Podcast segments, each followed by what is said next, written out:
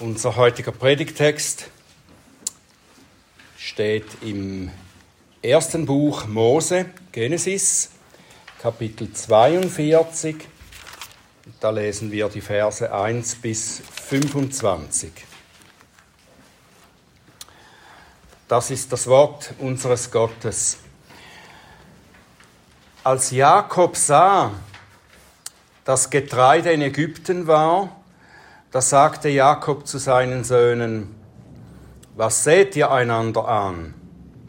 Und er sagte, siehe, ich habe gehört, dass es in Ägypten Getreide gibt. Zieht hinab und kauft uns von da Getreide, damit wir am Leben bleiben und nicht sterben. Da zogen die zehn Brüder Josefs hinab, um Getreide aus Ägypten zu kaufen aber Benjamin, Josefs Bruder, sandte Jakob nicht mit seinen Brüdern, denn er sagte, dass ihm nicht etwa ein Unfall begegne. Und so kamen die Söhne Israels unter den Ankommenden, um Getreide zu kaufen, denn die Hungersnot war auch im Land Kanaan. Und Josef, er war der Machthaber über das Land, er war es, der allem Volk des Landes Getreide verkaufte. Als nun die Brüder Josefs kamen, beugten sie sich vor ihm nieder mit dem Gesicht zur Erde. Als Josef seine Brüder sah, da erkannte er sie.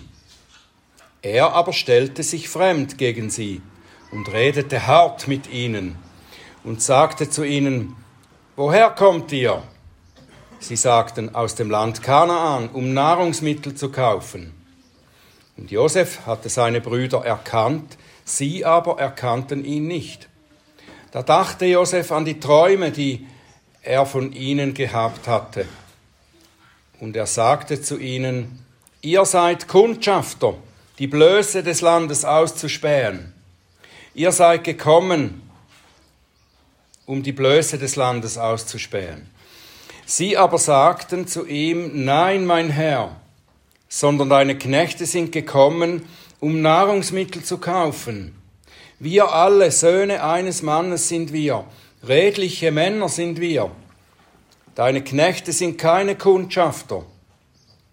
Er aber sagte zu ihnen, Nein, sondern die Blöße des Landes zu erspähen seid ihr gekommen.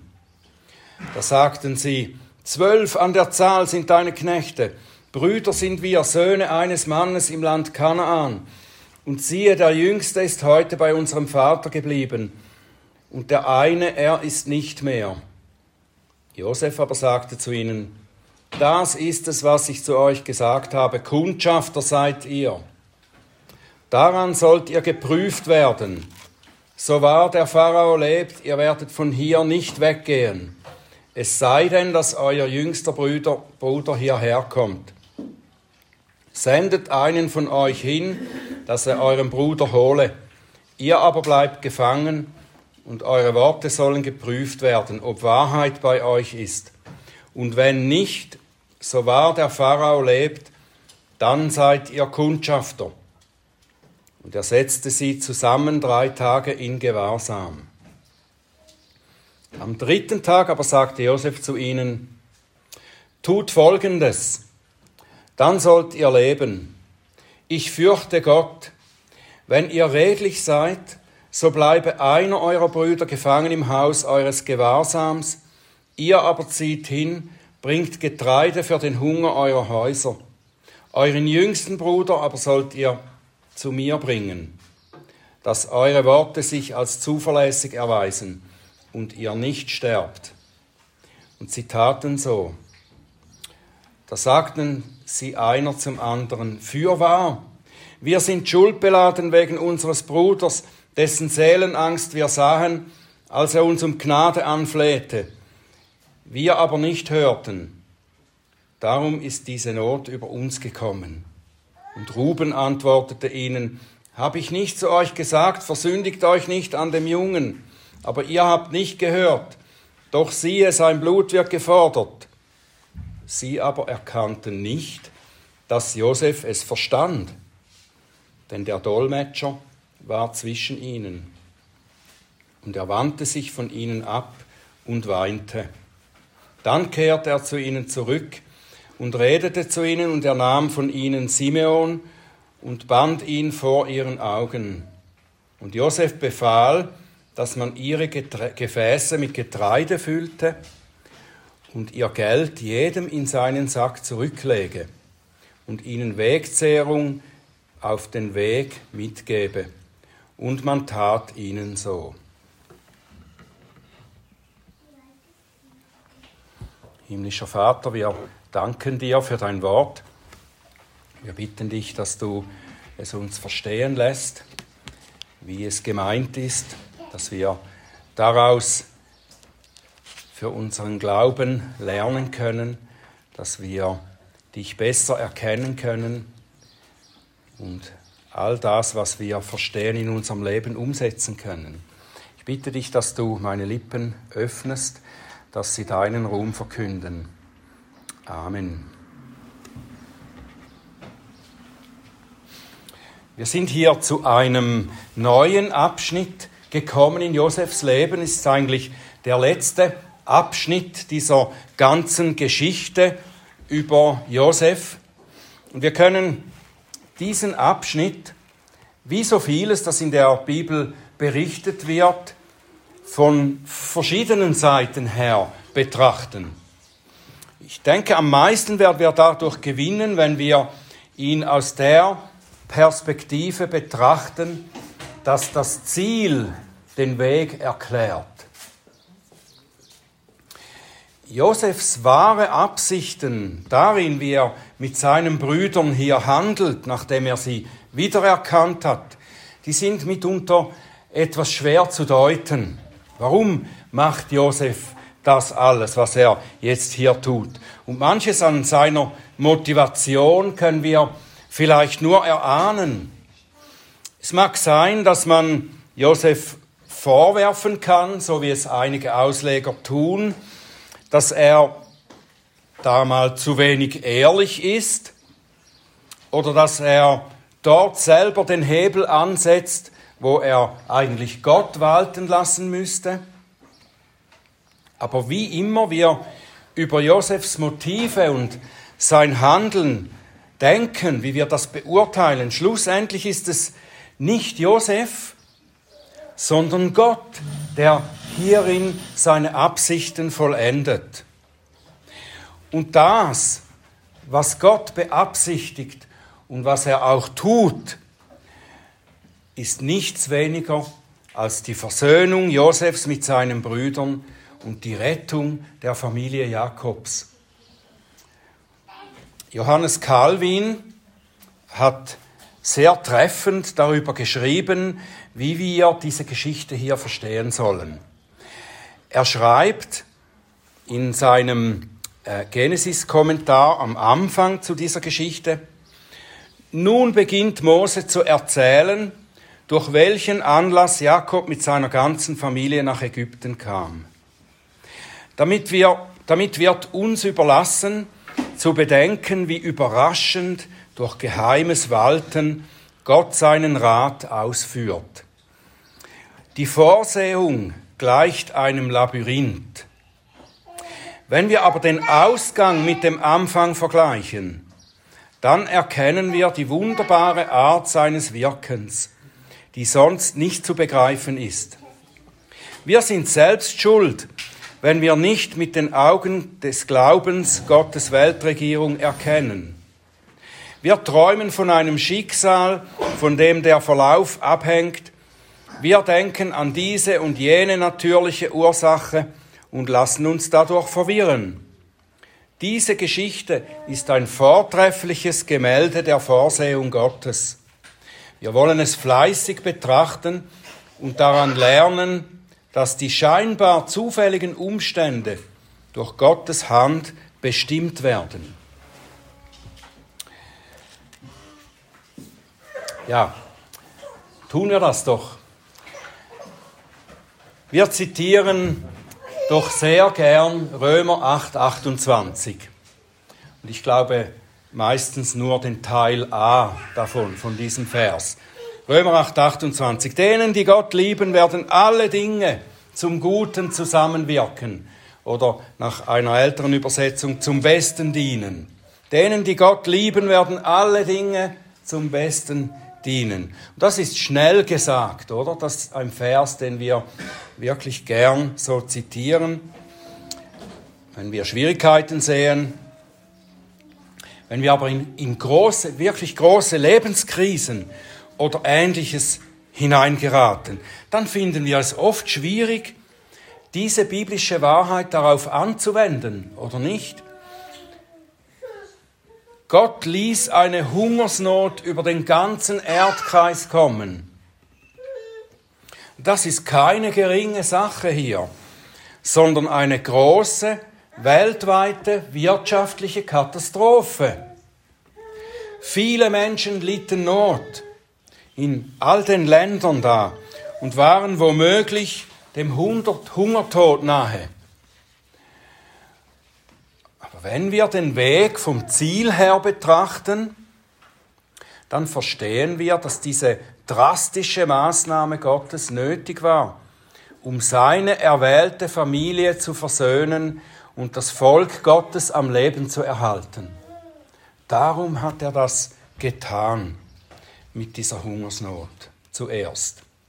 Und diese Hungersnot ist Gottes Initiative zur Erfüllung seines Heilsplans.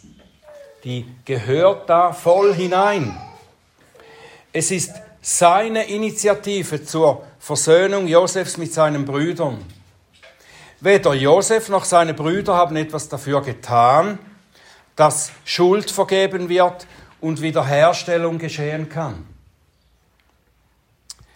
Jakob, seine verbliebenen elf Söhne, auch Josef, sie hatten keine Ahnung, dass diese humanitäre Katastrophe schließlich zu einem solchen Resultat führen wird.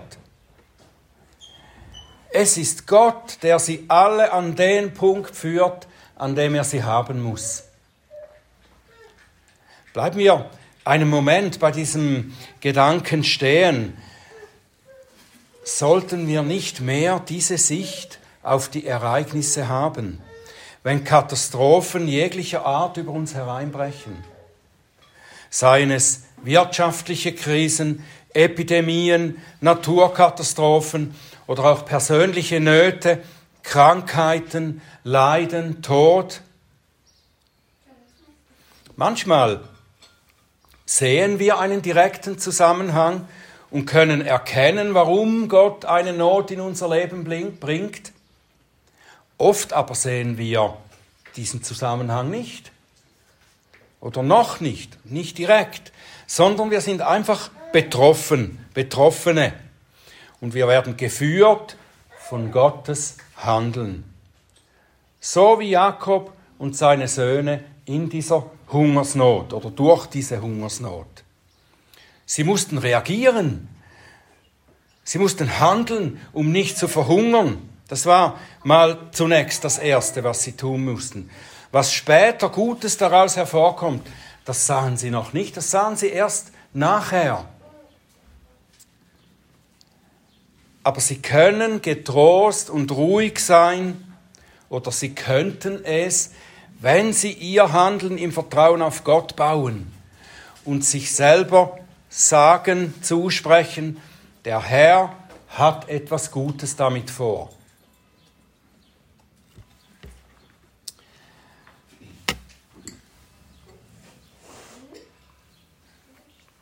Groß muss Josefs Überraschung gewesen sein, als er plötzlich seine Brüder vor sich stehen sieht.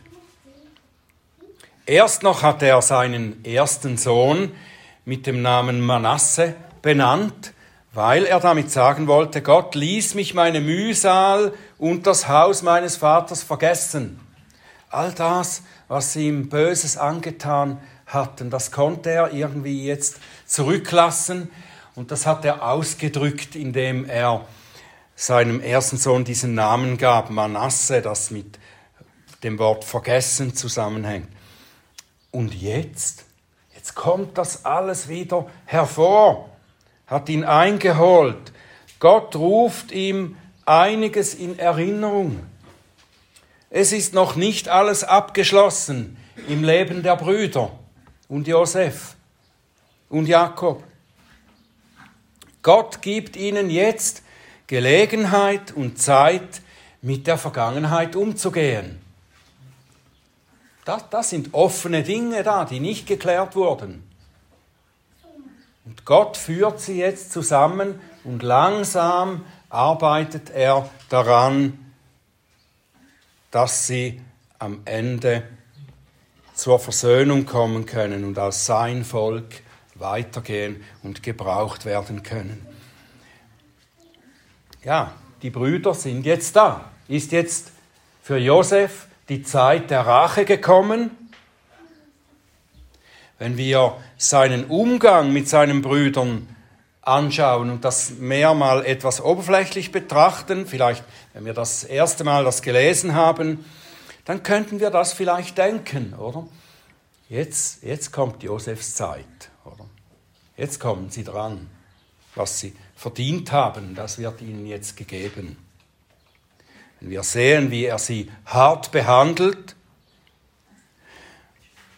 aber würden wir nicht als Christen erwarten, dass, wenn er ja bereit ist zu vergeben, dass er sich jetzt gleich zu erkennen gibt und ihnen um den Hals fällt? Stattdessen verstellt er sich und er bedroht sie und unterstellt ihnen Dinge, von denen er wohl weiß, dass sie überhaupt nicht zutreffen. Was hat Josef vor? Was ist die Motivation hinter seinem Verhalten? Warum plagt er seine Brüder? Ich glaube nicht, dass Josef seine Brüder plagen will, dass er hartherzig mit seinen Brüdern ist.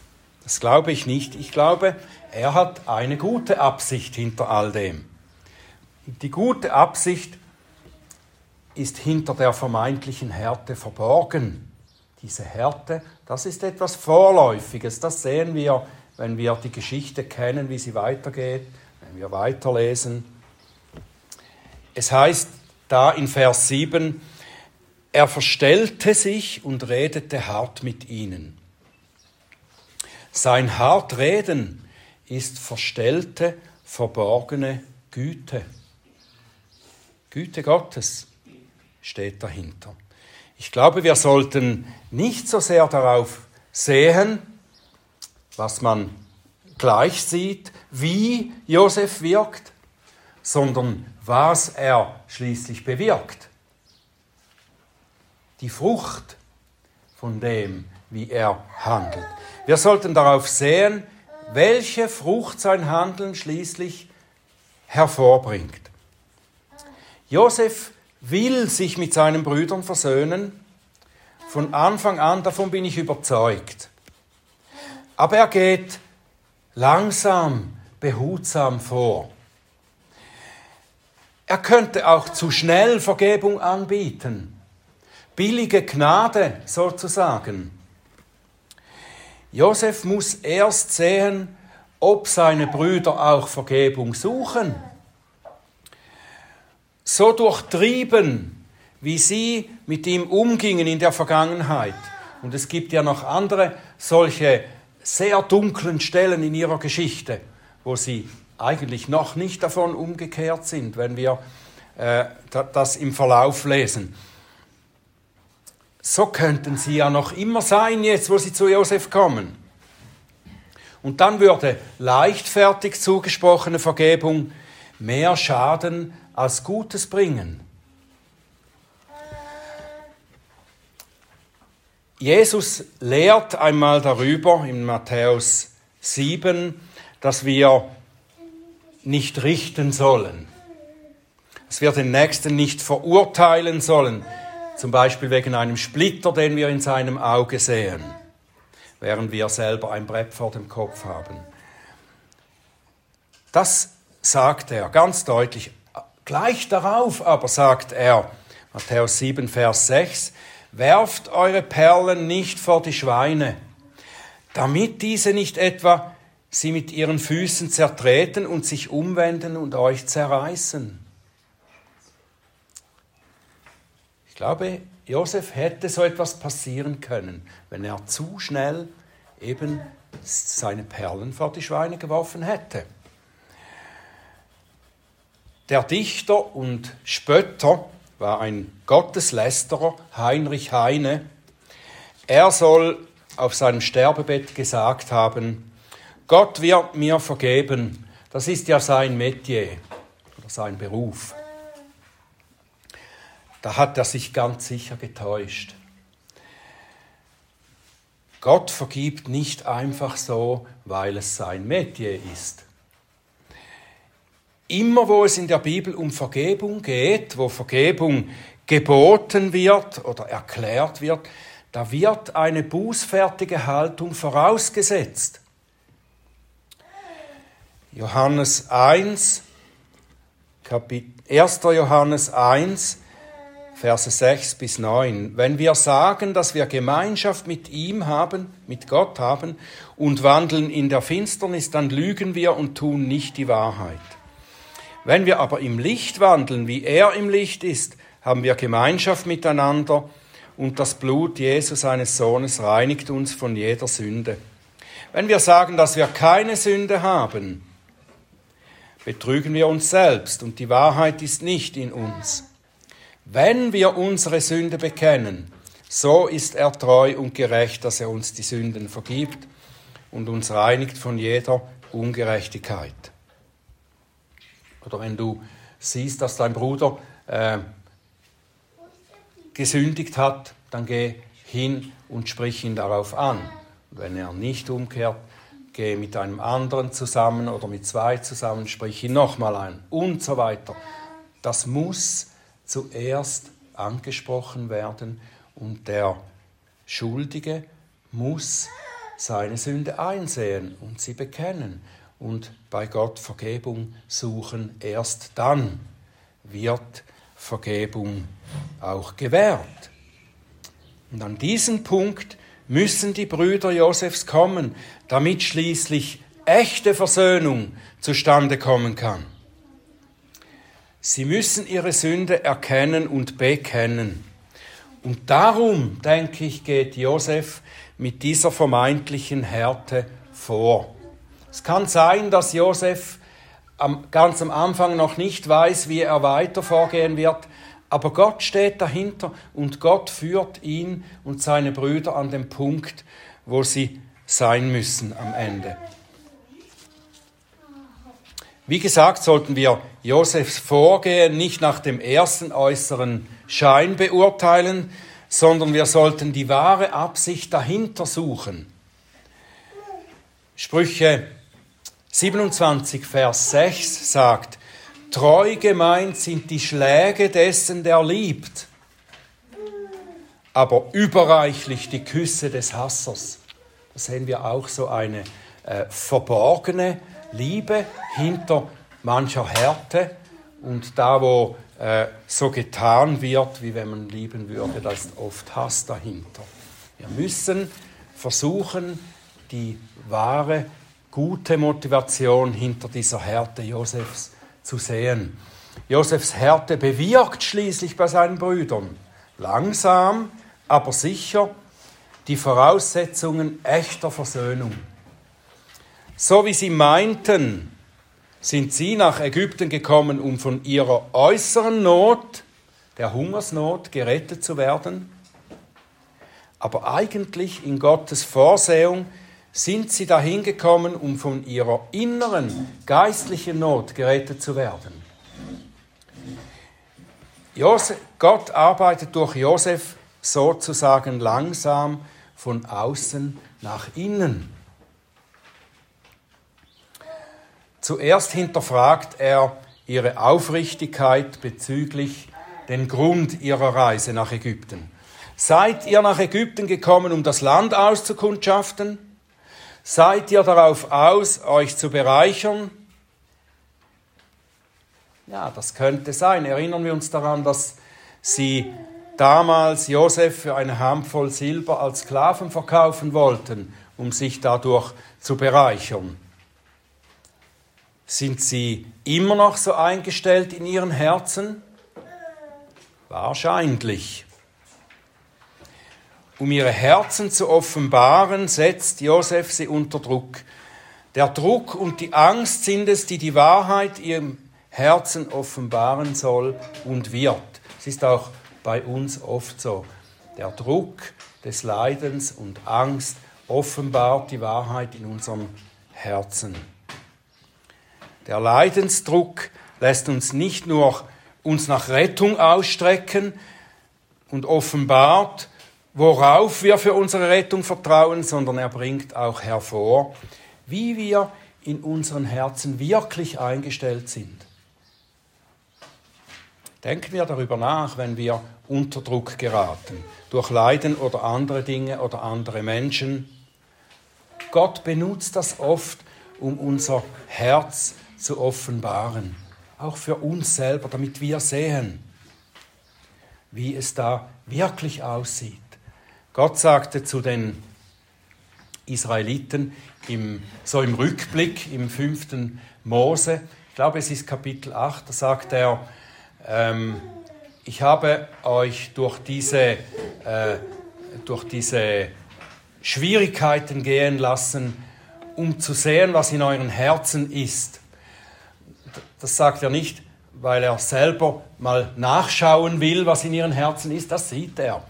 Er will, dass sie das sehen, was in ihren Herzen ist. Der Leidensdruck offenbart uns unsere Herzen. Und die Brüder haben in dieser dreitägigen Haft Zeit nachzudenken. Sie werden jetzt bereit, ihre Schuld einzugestehen, als sie fühlen, wie es ist, unschuldig verurteilt zu werden. Sie sagen zueinander, Wahrlich, wir sind schuldig wegen unseres Bruders, denn wir sahen die Drangsal seiner Seele, als er uns um Erbarmen anflehte, aber wir hörten nicht auf ihn. Darum ist diese Drangsal über uns gekommen. Sie erkennen und bekennen eigentlich einander ihre Schuld. Und das ist eine Voraussetzung, um Vergebung zu erhalten. Josef hat sie gehört, aber er lässt noch nicht nach mit dem Druck auf sie. Warum?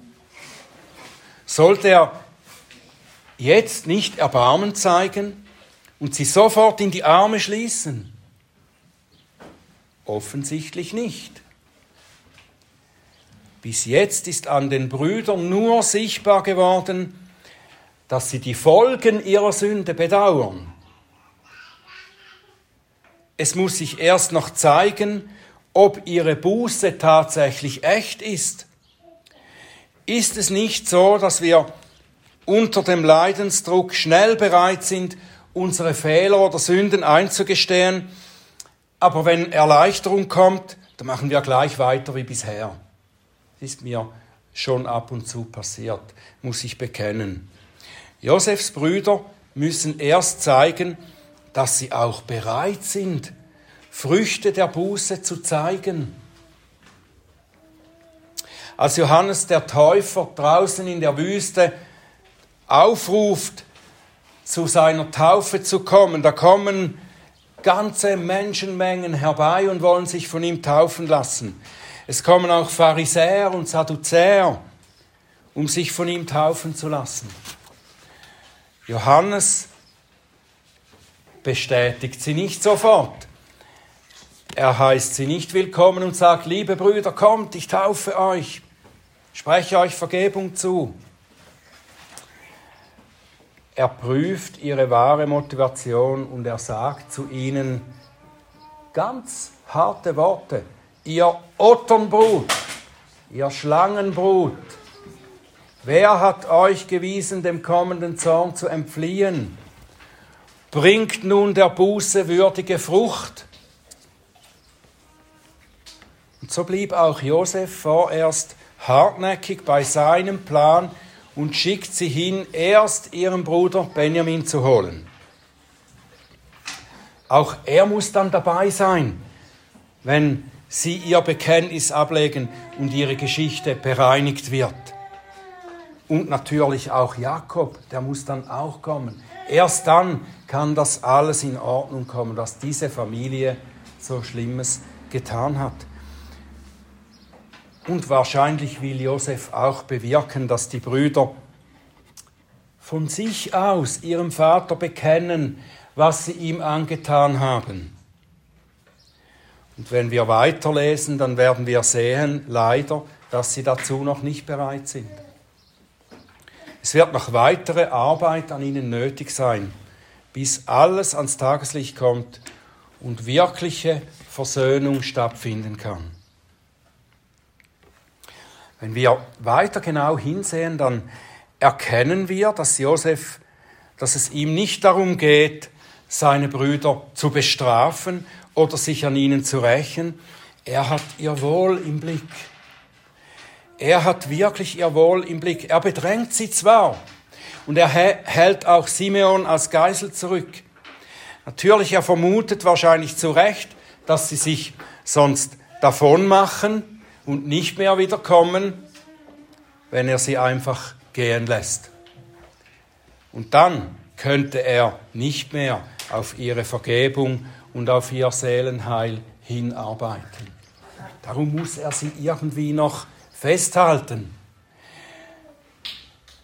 Aber selbst in diesem äußerlich betrachtet harten Handeln hegt er die Sorge für seine Brüder im Herzen. Er beschenkt sie. Er beschenkt die, die ihm Böses getan haben. Er gibt ihnen nicht nur das zum Leben Notwendige mit auf die Reise, lässt sie dafür bezahlen. Nein, er schenkt es ihnen. Und er schenkt ihnen sogar noch das Geld zurück, mit dem sie das Getreide bezahlen wollten. Er tut es heimlich, ohne dass sie es merken, lässt er das Geld in ihre Säcke hineinlegen. So ist Gottes Güte zu uns. Oft ist sie unter vermeintlicher Härte verborgen. Vielleicht ist in diesem Teil der Geschichte Josefs besonders sichtbar, dass Gott diesen Mann nicht einfach nur als Vorbild für unser gutes Handeln hingestellt hat.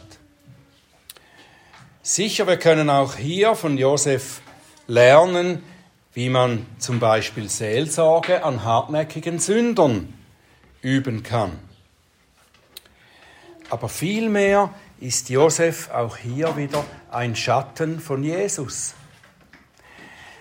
Josefs Handeln mit seinen Brüdern und an seinen Brüdern ist in manchen Teilen schwer verständlich, auch in den künftigen Abschnitten, die wir noch lesen werden.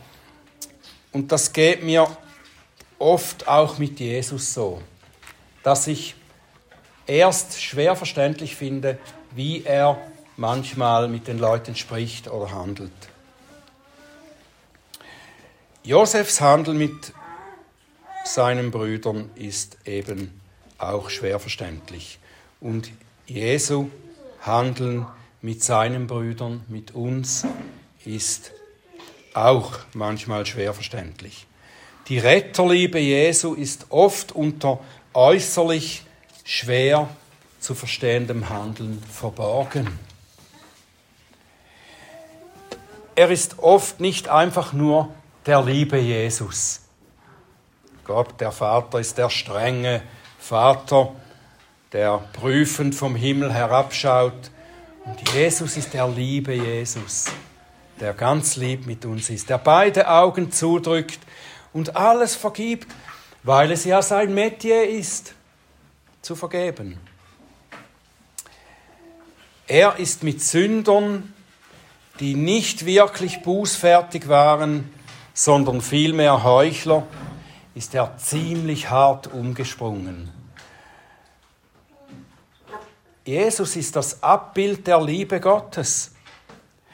Aber diese Liebe, die uns schließlich zur Rettung führt, gebraucht oft auch schwer verständliches und hartes, um uns zu diesem Ziel zu bringen. C.S. Lewis nannte das einmal Gottes harte Gnade. Gottes harte Gnade. So wie Josef sollten wir erst recht Jesus nicht nach diesem ersten äußeren Schein beurteilen, sondern seine liebende Absicht seiner Rettung dahinter sehen, zu erkennen versuchen. Was wir brauchen, das ist ja dasselbe wie Josefs Brüder. Wir brauchen nicht zuerst Rettung aus notvollen Situationen, sondern Rettung von unserer Sünde, von unserer Sündhaftigkeit, die immer noch da ist und versucht, uns zu übertölpeln. Davon brauchen wir Rettung und wir brauchen Versöhnung mit Gott durch Jesus. Und Jesus tut in viel vollkommenerer Weise dasselbe wie Josef an seinen Brüdern. Er deckt unsere Sünden auf, damit wir Vergebung suchen und finden. Lassen wir, uns, lassen wir ihn an uns arbeiten. Lasst uns nicht zurückschrecken und jammern, wenn schwere Umstände, Nöte wie Krankheit oder Gegnerschaft in unser Leben kommen. Lasst uns versuchen, die gute Absicht des Herrn dahinter zu sehen. Denn das ist da. Hinter allem ist Gottes gute Absicht. Denn die notvollen Situationen sind Gottes verborgene oder verkleidete Gnade. Und dazu passt ja auch, was der Apostel den Hebräern schreibt, was wir am Anfang in der Schriftlesung gelesen haben. Alle Züchtigung scheint uns zwar für die Gegenwart nicht Freude, sondern Traurigkeit zu sein, nachher aber gibt sie denen, die durch sie geübt sind, die friedsame Frucht der Gerechtigkeit. Amen.